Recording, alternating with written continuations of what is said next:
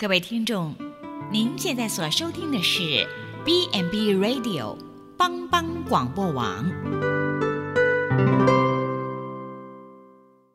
即将为您播出的是由静慧和熟林共同主持的《小星星协奏曲》。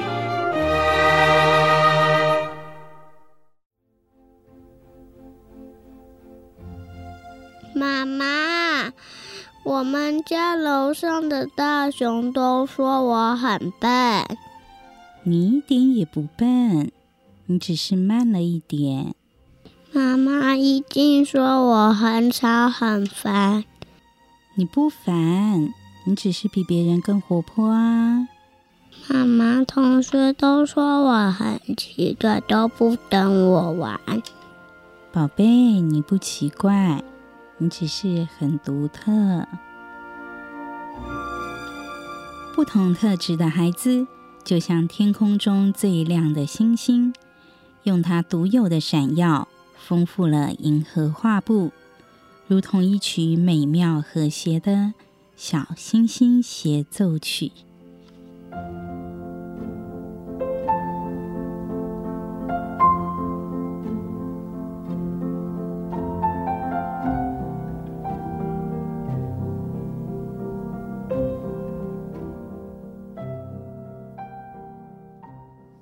亲爱的听众朋友们，欢迎来到《小星星协奏曲》，我是静慧。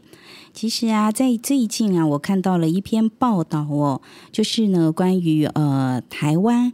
小朋友的一个呃情绪的报道哦，这是台大医院所做的一个呃，算是针对全国的儿童跟青少年哦所做的一个调查哦，竟然发现，在台湾啊，有三分之一的小朋友啊是有精神疾患，而且自杀意念高的哦。什么意思呢？呃，这是台大高淑芬教授所做的一个研究哦。他说，其实啊，在台湾哦，呃，根据这个研究发现，有三分之一的儿童啊，其实他们呢是有可能有这个呃精神疾患，需要专业的评估。另外呢，有一些小朋友其实啊，他有持续六个月以上的这个自杀意念哦，这个盛行率竟然高达三点一个 percent。因为根据那个世界卫生组织来讲哦，如果我说儿童的这一个忧郁症，大概其实只有一个 percent 到两个 percent。所以呢，是不是因为我们现在台湾哈整体的这个环境的氛围呀，让我们的呃父母的焦虑也会影响到小朋友呢？还是因因为真的很多爸爸妈妈都觉得说，现在小孩，哎呀，真的好难教哦。因为现在小孩好像很聪明，那很多时候呢，我们也会觉得说，哎，在台湾哦，是不是因为太过民主，所以呢，很多小孩都爬到父母的头上哦，所以很多孩子的情绪也影响大人的情绪，但是大人情绪好像也影响小孩的情绪，哇！所以呢，我们到底要怎么样呢，来教导我们的孩子，呃，有一个好的情绪的引导呢？在今天节目当中，很开心，我们再次邀请到普里基督教医院心理健康中心的临床心理师淑玲来到我们的节目当中，欢迎淑玲。Hello，金卫好，各位听众大家好。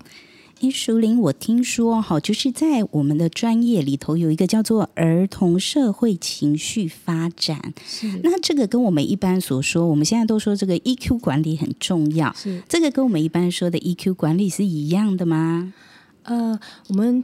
这我们听人家说的 EQ 管理，通讲的就是情绪智商嘛。那情绪智商，通常我们在讲说情绪智商高的意思，大概就是指这个人的情绪调节能力很好。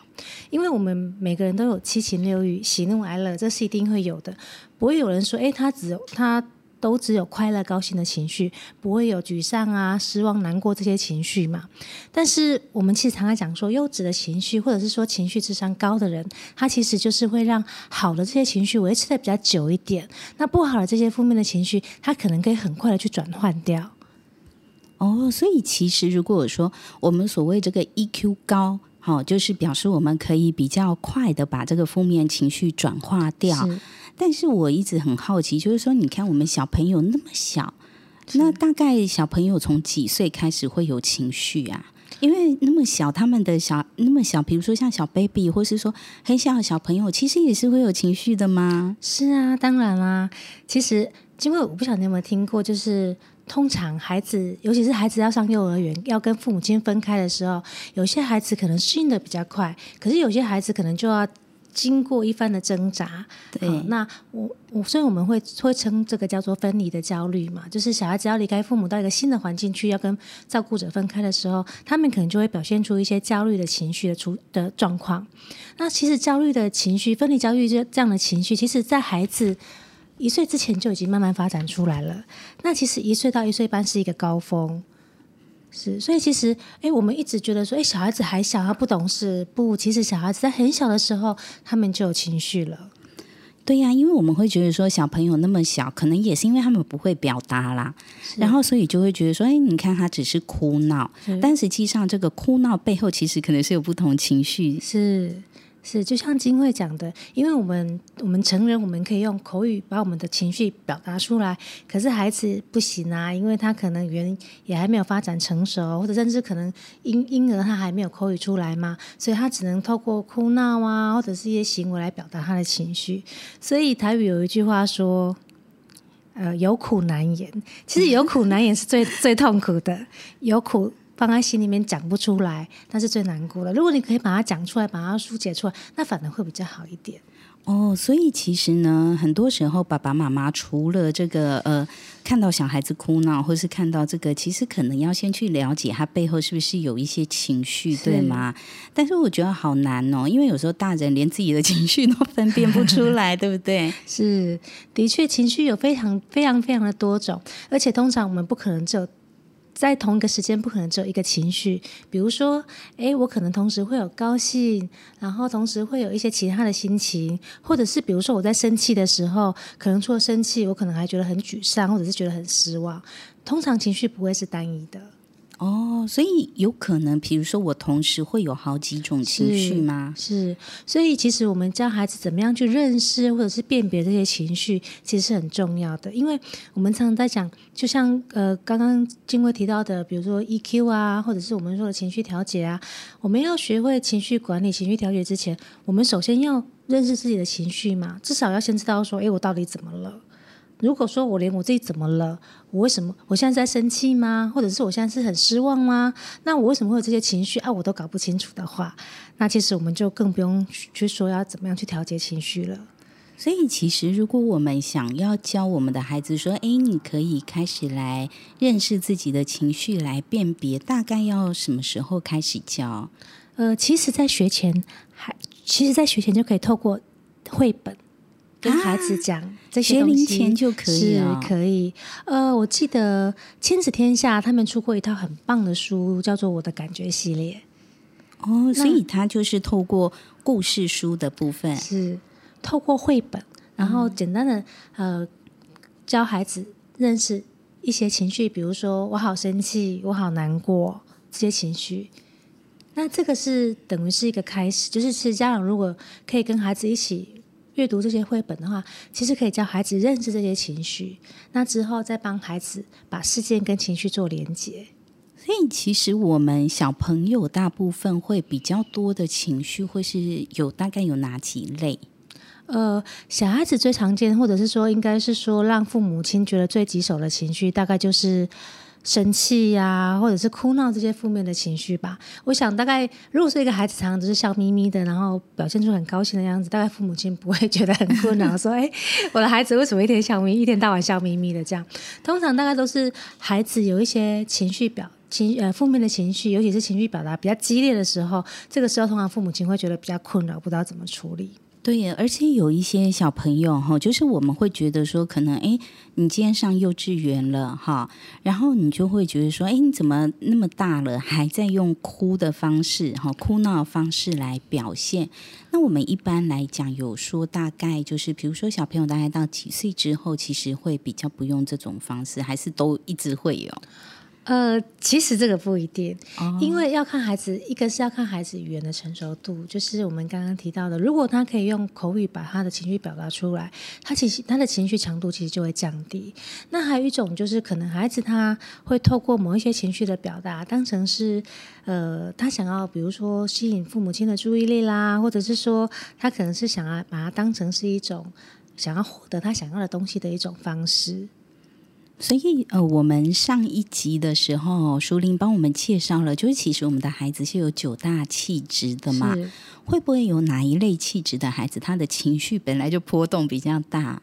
有这样分吗？呃，其实就是如果是通常是负向情绪的孩子，然后情绪强度又比较大的孩子，这个大概就会让父母亲比较困扰，因为可能父母亲就会觉得说，他常常表现出就是不高兴、快呃。生气呀、啊，或者是一些恐惧啊，这些负面的情绪，而且每次情绪的表达都强度都很强，那这个可能会让父母亲比较困扰。嗯，真的。可是我觉得，其实有时候就像我们大人一样嘛，我们的情绪有时候可能不是我们自己开心或是不开心，有时候还蛮容易是会被别人影响，或是说因为碰到什么状况。那像小朋友的情绪，大部分会受到什么样的影响？嗯、呃。其实我们的情绪除了受到我们自己主观的认知之外，还会受到环境的影响嘛。但是我们其实，呃，我们在讲情绪，感觉上听众朋友好像会觉得说，哎，是不是情绪就是一定要去处理它，或者情绪一定是不好的？嗯，其实也不见然都是如此。因为情绪其实为什么会有情绪，表示其实情绪是有它的功用在的嘛。嗯，比如说我们的情绪，它是作为一种，比如说我们像刚刚静慧提到，什么时候有情绪？比如说，以我们自己大人来讲好了，我们遇到压力的时候，我们会不会有情绪？会呀，也会嘛，对不对？对，那所以如果我们压力大，我们调呃有情绪，然后我们想办法去调节我们的情绪的时候，其实其实一方面就等于它是在释放我们的压力，所以调节情绪其实也有减缓压力的一个功能。嘿，那再来就是说，哎，情绪的表达其实它也是当做一种沟通之用。对，比如说，呃，我生气了。那这这个在传达讯息就是，哎，我可能有些事情让我觉得不开心了，是，所以这个其实情绪的情绪也是在作为一种沟通的用途。对，那只是因为可能小朋友哈，他们本身的这个呃词汇就比较少，所以很多时候小朋友在表达情绪可能就是很直接的哈。是。其实像我刚刚哈，在这个我们医院的楼下哈，然后刚好碰到一个小朋友，他大概应该是五岁左右吧，四五岁。然后呢，他就坐在地上这样子一直哭闹，然后大家就就在旁边围观。那因为他可能他找不到他的奶奶。对，然后但是因为他的奶奶呢，就是呃，后来他奶奶就出现，因为他奶奶其实在旁边要等着那个领药，然后他奶奶就说，因为他已经闹了一个早上，就是一直在那边哭闹这样，所以到后来大人也生气了，也不想理他。嗯，那我觉得其实很多时候对于就是家长而言啦，当我们碰到比如说小朋友这样子在哭闹的一个状况下哦，其实就会觉得说，哎，我到底是哈要呃顺着孩子。比较好呢，还是要怎么样处理比较好？真的好像是很两难呢。是，呃，所以通常其实我们要去处理孩子的情绪之前，我们可能可以先猜猜看孩子他怎么的，他发生什么事情了。对，那我们可以呃在旁边像配音员一样，呃，帮孩子把他情绪表达出来。比如说像刚刚金威举的那个例子一样，好，小朋友在在在。在呃，在地上哭闹，那我们可能可以猜测，哎，他其实这个时候的心情可能是，可能是在生气，或者是说，呃，他呃，如果是因为找不到家人，可能是种焦急的情绪。那我们可以就是把它反映出来，说，哎，你现在看起来好像很生气的样子。那假如我们知道大概发生什么原因，比如说，哎，可能孩子是因为在家里跟其他的手足抢玩具啦，或者是说，哎，哥哥打了他啦，或者是什么，那我们可以就是帮他。帮他再把这个事件做连接，比如说，呃，你你现在看起来好像很生气的样子，因为哥哥抢了你的玩具，或者是哥哥打你，或者是怎么样，所以你觉得很生气。那这一方面呢，就是帮助孩子。告诉他说：“哎，孩子会，孩子就会认知到说，哦，原来这个就是生气的情绪，原来这个就是什么样的情绪。那为什么我会有这样的情绪呢？因为我的玩具被抢走了，或者是说哥哥打我，或者是什么，就是可以做一个连接。那然后呢，其实也让孩子知道说，哎，其实家长有注意到他。然后也理解到他为什么会有这样的情绪。其实我们要教孩子的，呃，都不是说不要有情绪的表达。我们不能说，哎，所以其实，在有些民族是情绪是很压抑的，因为可能从小就只要有情绪就被说不可以哭哦，哦对，或者是不可以生气。那其实这样是，其实这样是不是很适切的？因为我们人都会有七情六欲，我们不可能没有情绪嘛。嗯、但其实我们要教孩子的是说，你怎么样去表达自己情绪的方式，而不是说不能容忍他有情绪的表现。对呀，像以前中国人不是都说“男儿有泪不轻弹”，是，所以就很多男生就是呃，当自己比如说很辛苦或什么，然后就就是一直闷在心里哈，久而久之心里就当然就生病了嘛哈，也不健康哈。是，但其实呃，刚才淑玲其实有提醒我们哦，就我们应该是要教导孩子说，哎，我今天有情绪，其实情绪是有情绪是正常的，正常的是对，因为很多时候我们会觉得说哈。为什么别人都没有这么生气，就是我这么生气，或是说别人都不会觉得很难过，就是只有我觉得很难过？可是那就是我们自己当下的一个感受嘛，哦，对。但我也想请教一下淑玲哦，呃，通常啦，比如说有时候我们自己大人哈，我可能情绪表达就不是很好。那如果爸爸妈妈他的情绪表达或情绪管理不是很好，会不会对孩子也会有影响？哦，那是当然的哦，哦 真的哦，是。因为你有没有听过一句话，就是呃，孩子其实都是看着父母的背影长大的。哦，有诶，是，意思就是说，其实我们也常常在讲说，身教永远都比言教还重要。是父母亲怎么做，其实孩子也都看在眼里。所以，假如呢，父母亲本身的情绪管理不是很好，可是我们一天到晚跟孩子讲说，哎，你的。情绪啊，要调节好一点啊，要控制好一点啊。你这样情绪控管不好啊，那你觉得孩子会听你的吗？我想大概不会。真的耶，有像其实我在国中吼，有时候有有带一些孩子吼，然后他们就会讲说：“你们大人好虚伪哦，每次都叫我们要。”干嘛干嘛要怎样怎样？结果你们自己都嘛做不到哈。他当然在讲他们家的那个家长啦哈。所以久而久之，好像感觉就变成了一个代沟 这样子，就他们也不想跟家长沟通哦。那但是如果家长的自己的本身的情绪管理是比较好的，就是他的情绪是比较稳定的，那。这样的小孩是不是也会将来是算是情绪会比较稳定？是，当然，就是因为孩子其实也是透过模仿在学习，是，所以其实父母亲当然就是他们最最主要的模仿对象之一。所以父母亲怎么处理他们的情绪，其实孩子就会学到怎么处理他们的情绪。比如说，假如父母亲生气的时候就摔东西啊、骂人啊，甚至打人啊，那孩子他们也会学到说：哦，原来我生气的时候可以摔东西，原来我生气的时候可以骂人。是，所以真的是就是，所以如果是这样的话，可能你讲再多都没有用。嗯，真的就像刚淑玲讲的哦，就很多时候。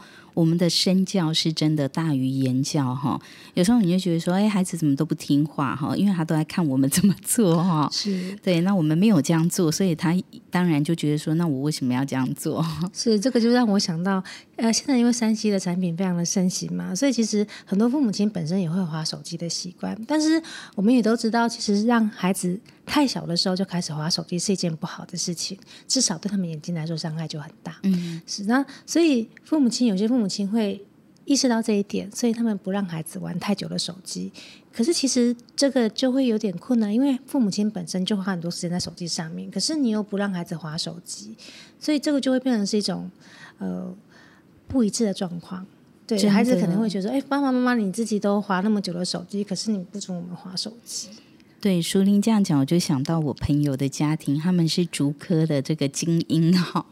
然后呢，但是呢，他们家哈，就是我那天听到他们说，那个我朋友跟我说，哎，他们家哈煮好晚餐要吃饭的时候，因为他们家是呃两层楼嘛哈，那他怎么叫他的家人下来吃饭呢？就是他煮好晚餐之后呢，就赖大家说，哎，晚餐弄好了，可以下来。然后我就说，你们不是都在同一个房？就是同一个房子里嘛？哈，对不对？干嘛要用 Line 呢？他说，因为喊破喉咙，人家那个可能她老公啊，她孩子不一定会理她啦，哈。那用 Line 因为都会有提醒，有没有？所以他们就会知道说啊，妈妈晚餐煮好了哈。可是我就会觉得说，哎，有时候这个科技很便利，不见得是好事呢。是，好，你看连叫小朋友。叫老公下来吃饭都要用赖哈，那我觉得这样真的也是还蛮，如果是我都觉得还蛮疏离的啦哈。是，对，的确就是山西产品的发的发明或发达，其实真的影响到我们人跟人之间的相处，也影响到我们很多情绪上面的表达。对，所以其实像刚刚淑玲提到的，就是很多时候我们就是很担心，现在很多爸爸妈妈都很担心，说孩子这个网络成瘾，一直划手机或是一直上网哦。可是真的，我们还看到蛮多状况，就是说，哎，因为妈妈自己都一直在划手机。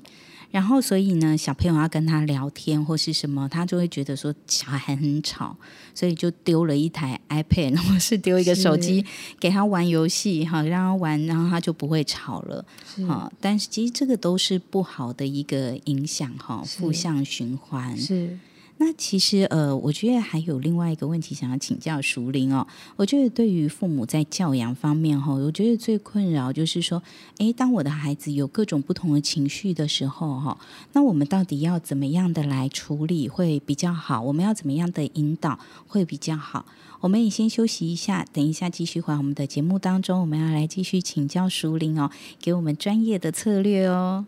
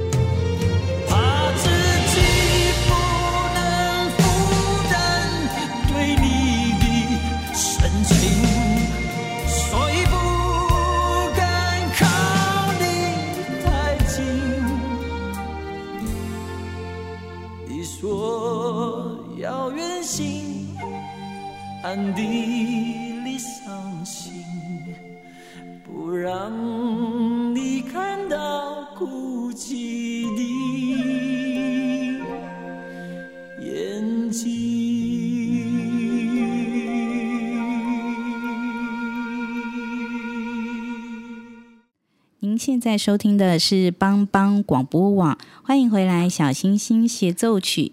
在今天节目当中呢，很开心我们邀请到普里基督教医院心理健康中心的临床心理师林淑玲心理师来到我们的节目当中哦。我想对很多的家长而言哦，就是呢，哎呀，我的小朋友那么小哈，但是呢，呃，当他呢有一些情绪表现，或是有一些问题行为出现的时候啊，最头痛的就是我到底是要那个严管勤教，对他严格一点来管教，还是我应该要这个人性化的来处理哈？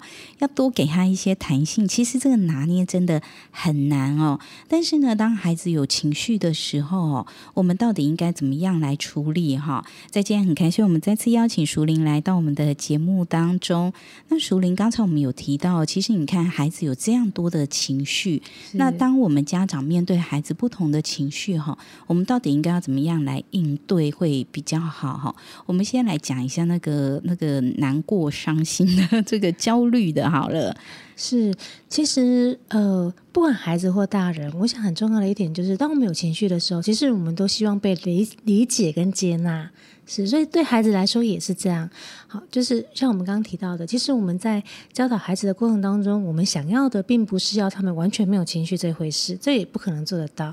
但我们是要，我们想要教导他，或者是引导他去做到的是，怎么样好好的去表达他的情绪。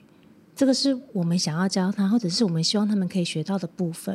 所以，当孩子有情绪的时候，不管是难过啊、沮丧啊、焦虑这些负面的情绪，或者甚至是开心的时候，其实我们都可以回应给孩子知道。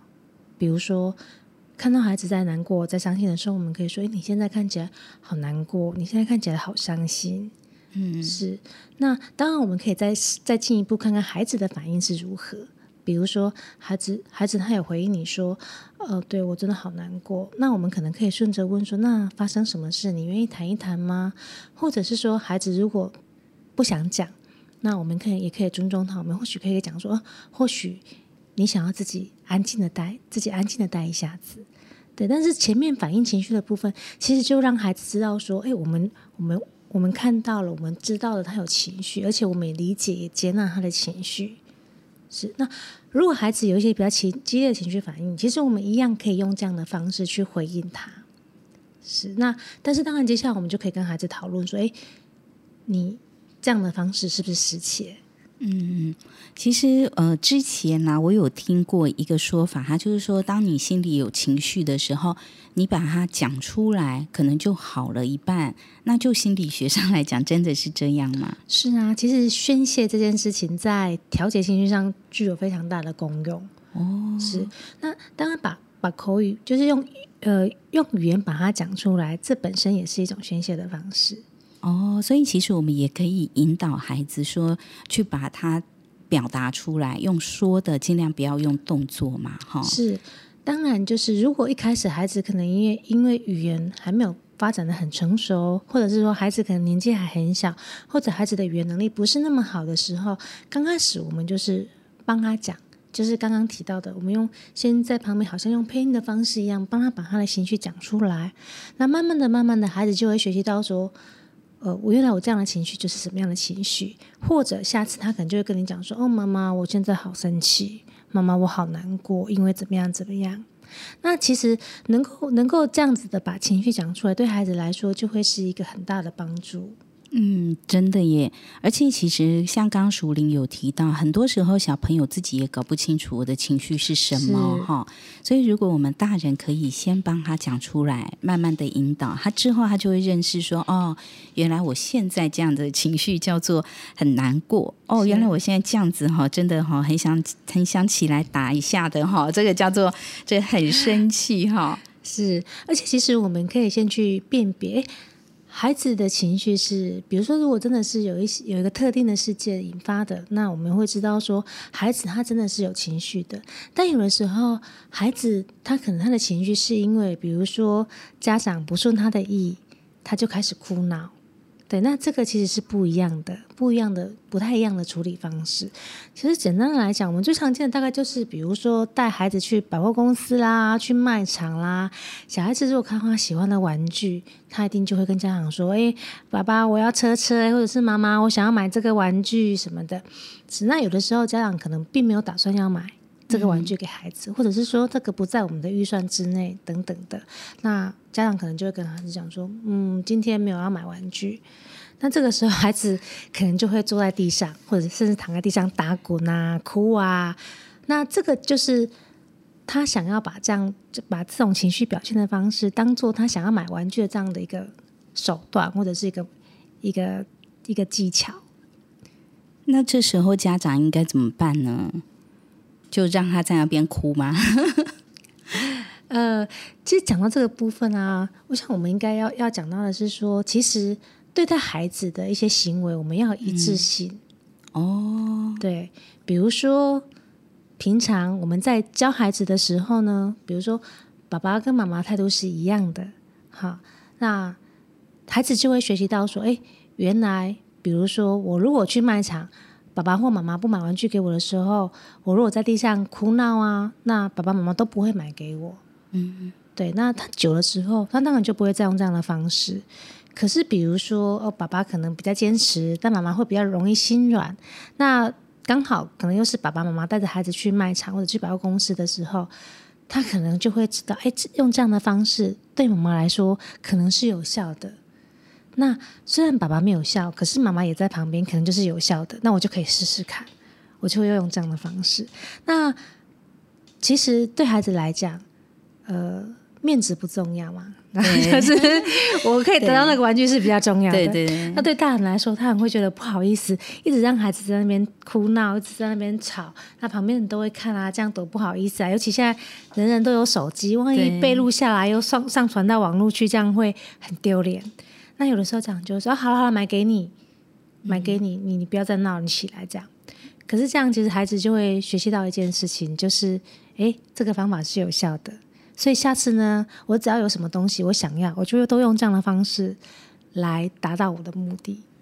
哦，所以其实哈，最近有一本哈，在我们呃那个家长读书会里头非常热门的书，叫做这个情绪勒索。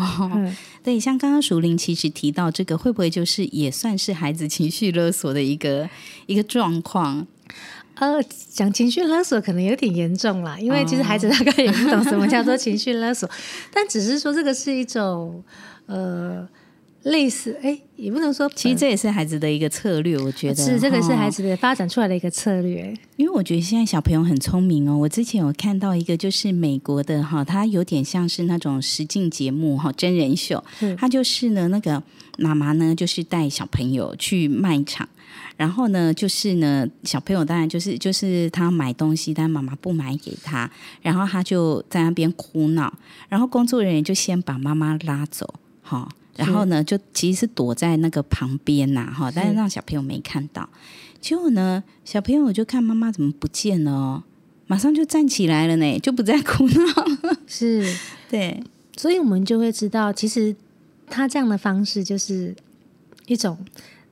想要达到目的的一种方式，所以收放自如。对，然后我们看到那节目是觉得说，哎，很有趣，说，哎，这个孩子怎么这样的表现哈？但实际上，有时候真的就是说，孩子可能他觉得说，这个方法我每次都都适用，就是我每次用这个方法，我都可以达到我想要的结果。哎，那我当然就继续用啦，哈。是。那所以其实这个其实是不是也是要给孩子一个教导的部分？就是说，可能呃跟他说明，哈，像我我觉得我之前是有看到。有一本书哈，他是有在讲哈，他也在讲教养策略。他就是说，呃，其实可能比如说今天要带孩子去卖场，就是爸爸妈妈就先跟他讲说，我们今天只是纯粹去逛哦，没有要帮你买东西哦。是，然后所以就是可能温柔而坚定的要坚持哈。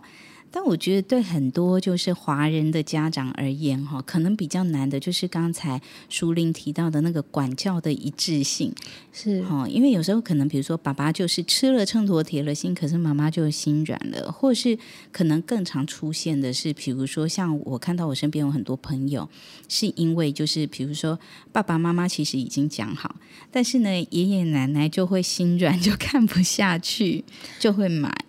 是，所以呢，其实这个可能是要家人事先先沟通、先讲好的部分。因为其实如果呃家长之间彼此态度不一致，那其实呃小孩子他就会学习到说，其实可以看人。是爷爷奶奶的话，我就可以赖皮一点。嗯，对。那其实久而久之，其实可能也会形成孩子一种投机的心理，就是哎，其实我可以试试看。对，那说不定可以可以要得到我想要的啊。嗯，那假如他知道说，他预期到说，这样，呃，爸爸妈妈已经这样跟我讲了，那我再怎么哭闹都没有用，他就不会去尝试。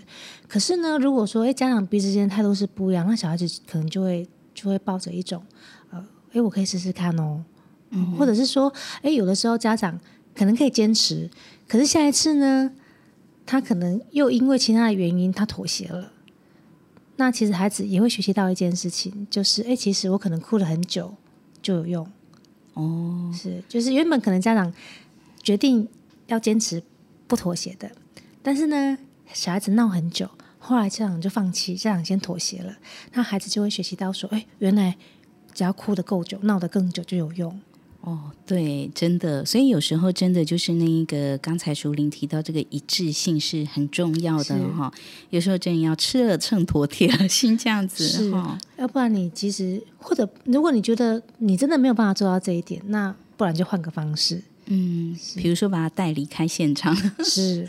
哦，他就没办法，反正已经离开了嘛，哈，也没办法买了。是，我想请教一下淑铃，会不会有一些孩子哈，他们本身就是，比如说对他自己的情绪就是比较不敏感的，嘿，会有这样的孩子吗？嗯呃，呃，有的，当然，因为每一个人的发展发展速度不太一样，所以当然有些孩子对自己的情绪敏感，对别人的情绪也敏感。所以我们有时候会说，哎，这个跟这个跟那把鞋就好，就是他的眼很会察言观色。对，是。但有的孩子就是比较钝一点，可能对自己的情绪不敏感，对别人的情绪也不敏感。妈妈可能棍子都拿起来，他才知道妈妈生气了。真的，有时候我们会觉得，哎，怎么有的小朋友还蛮白目的这样子哈？那像对这一些情绪就是比较不敏感的这些孩子啊，那我们在跟他们相处，在教导他们在认识跟处理自己的情绪的时候，有什么样好的策略吗？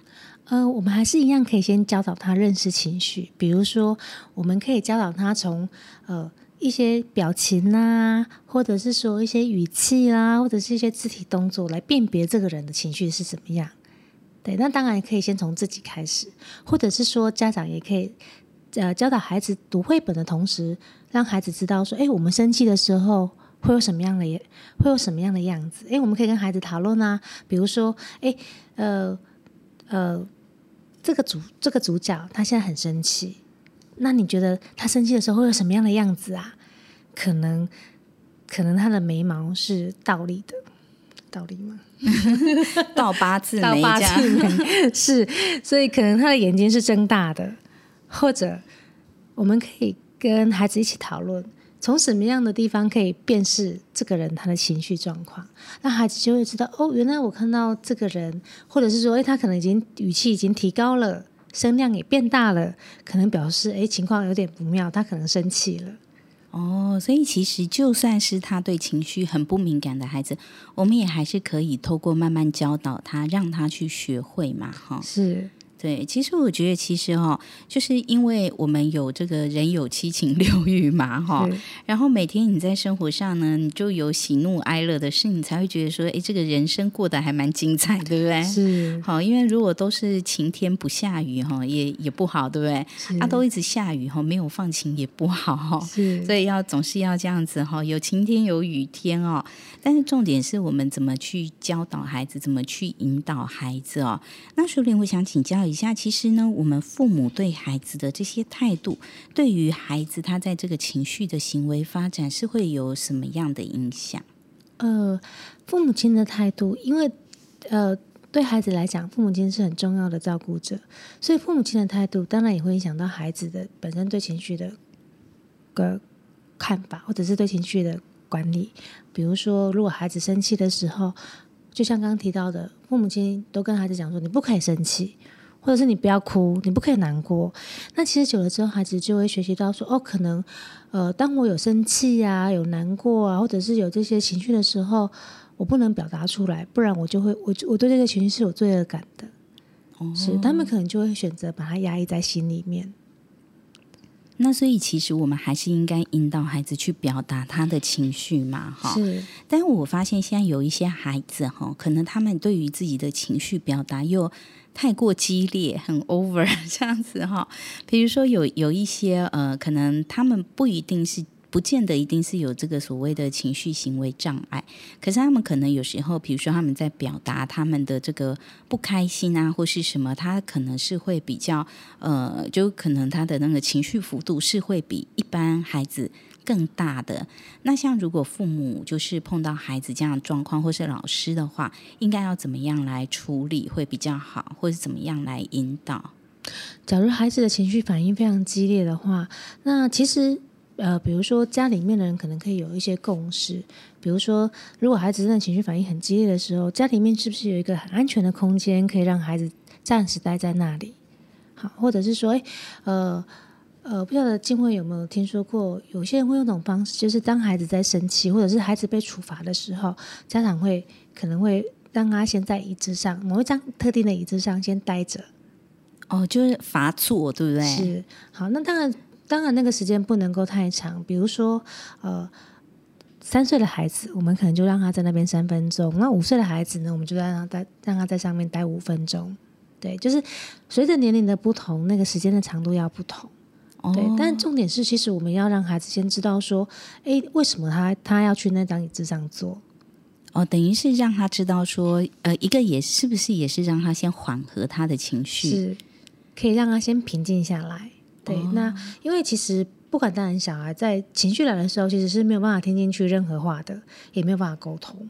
所以其实我们可能先想办法安抚他，让他情绪强度降下来之后，我们再去跟他沟通。那如果说他连坐也坐不住？那我们就是确保让他在一个安全的环境之下，比如说我们可以抱着他。好，假如说他可能会，他可能会呃有伤害自己的一些行动啦，那呃比如说去撞撞墙啦，或者是说撞地板之类的，那我们可以先抱着他，至少让他先不要受到伤害。那呃就是家家里呃家人先可以先把他四肢，就是先把他呃稍微固定，让他不会就是。